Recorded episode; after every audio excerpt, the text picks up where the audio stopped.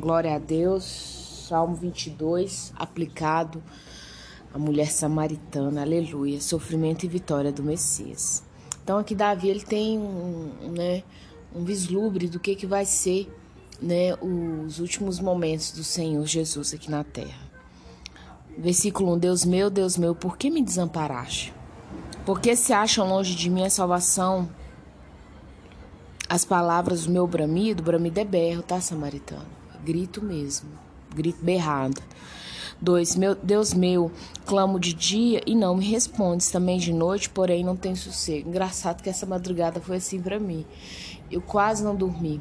Batalha espiritual pesada, sabe? Três e meia da manhã eu tava de joelho orando, chorando, clamando, falando com Deus em prol de amigos, da família, dos filhos.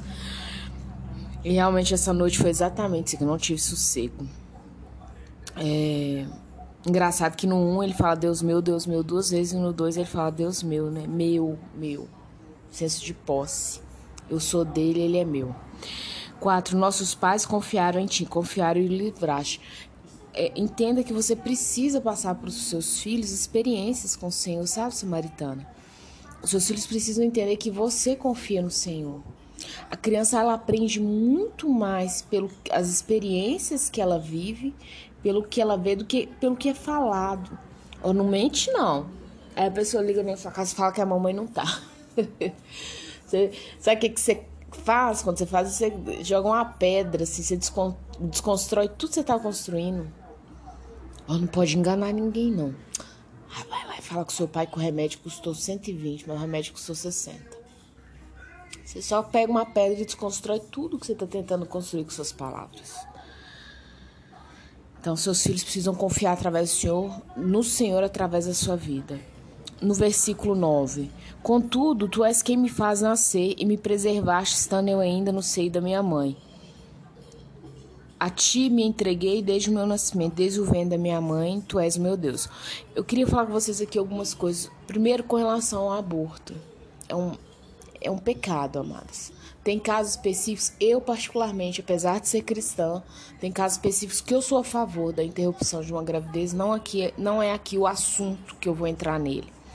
Mas o, o aborto de forma generalizada, igual hoje nossos hermanos argentinos estão né, fazendo, é, para mim é inaceitável. E é interessante porque na época em que Jesus e Moisés também foram, foram para nascer, as crianças do sexo masculino estavam sendo exterminadas, é essa palavra. Né? E o menino nascia, toda criança abaixo de dois anos era foi-se mesmo, era morte, né? E é interessante quando ele fala que ele foi preservar Deus do ventre da mãe, né? O ventre é o primeiro bercinho de um bebê. Vocês sabiam disso? É o primeiro suporte de um bebê, o primeiro bercinho é o seu ventre. A ti me entreguei desde o nascimento, Deus o vendo da minha mãe, tu és meu Deus. Tem, você acha, vocês acham que uma criança sabe disso aqui?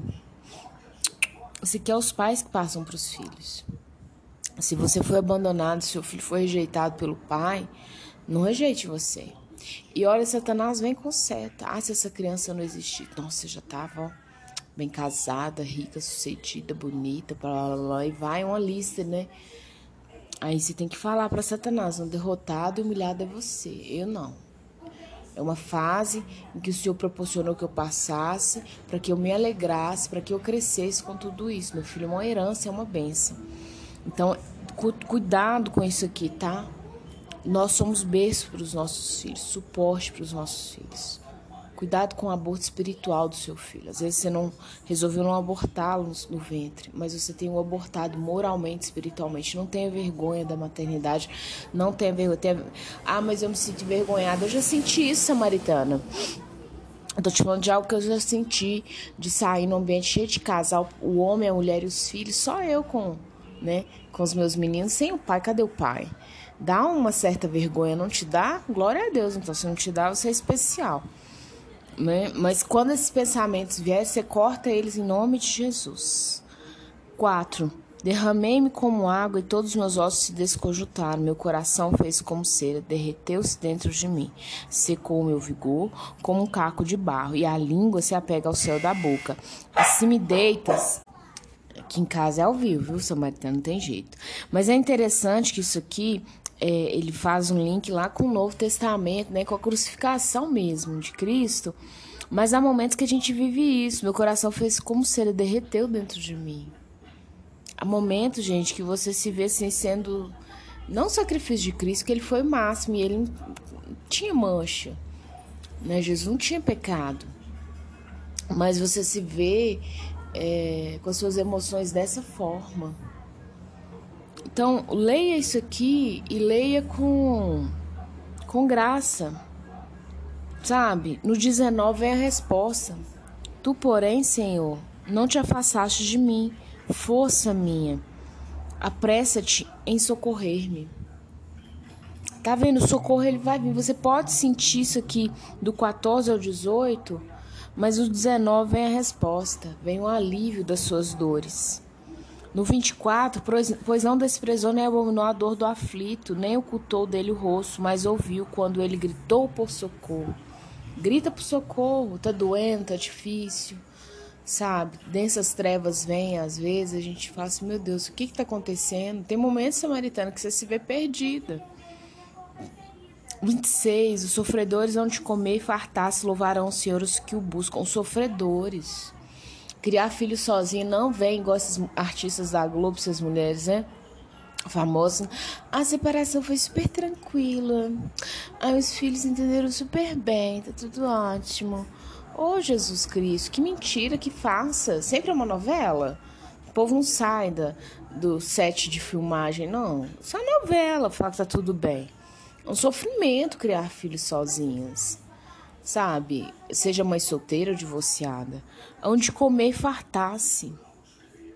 Louvarão o Senhor os que o buscam. Se você buscar o Senhor, você vai achar. Essa madrugada, minha oração foi assim: Senhor, tua palavra fala que se eu buscar, eu vou achar. Se eu bater, a porta vai se abrir. Estou aqui buscando batendo. Estou aqui buscando batendo. E o Senhor vai me ouvir. O Senhor vai me ouvir. E Ele ouve. 28. Pois o Senhor é o reino e é Ele quem governa as nações. Isso que eu quero falar um pouquinho só rapidinho de política.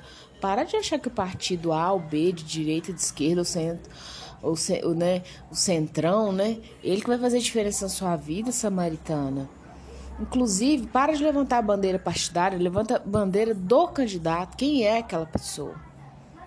Quem é aquela pessoa? Porque, agora, você tem que ter no seu coração que o governo mesmo, ele vem de Deus governo a sua vida, você para assistir jornal e achar, nossa Deus, o mundo tá acabando, eu vou acabar junto. Não.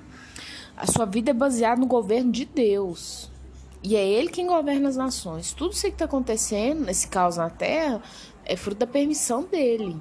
Mas quem governa a sua vida é Ele. Se você chamar Ele, vem te governar. Para com esse trem de partidarismo, sabe? 30. A posteridade o servirá, falar-se-á do Senhor a geração vindoura. É você, mãe, que abre a boca e fala do Senhor pro seu filho, tá? Falar-se-á do Senhor a geração vindoura. Quem vai falar? Claro que se você não falar, Deus vai levantar. Igual esses dias eu vi uma entrevista do Aes Paniquete, né? Tinha programa Pânico na TV. A moça falando, sabe como ela conheceu Jesus? Eu esqueci o nome, mas se você pesquisar, você vai achar na internet. A moça conheceu Jesus num, num sonho. Ela só que ela estava morrendo afogada, que vinha muitas águas sobre a cabeça dela, que Jesus dava a mão e tirava ela da água. Olha pra você ver. E ela falando que a vida dela tava um caos, um, assim, a vida dela tava um ventaval, devendo aluguel, sabe? Ela pensando até em coisas ruins. E ó, como é que ela conheceu Jesus. Então, se você não abrir sua boca e falar, o Senhor vai se levantar.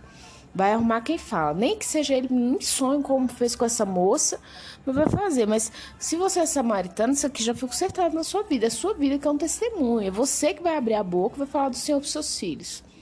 Amém? O Senhor te abençoe e te guarde um dia maravilhoso para você, cheio da presença dele.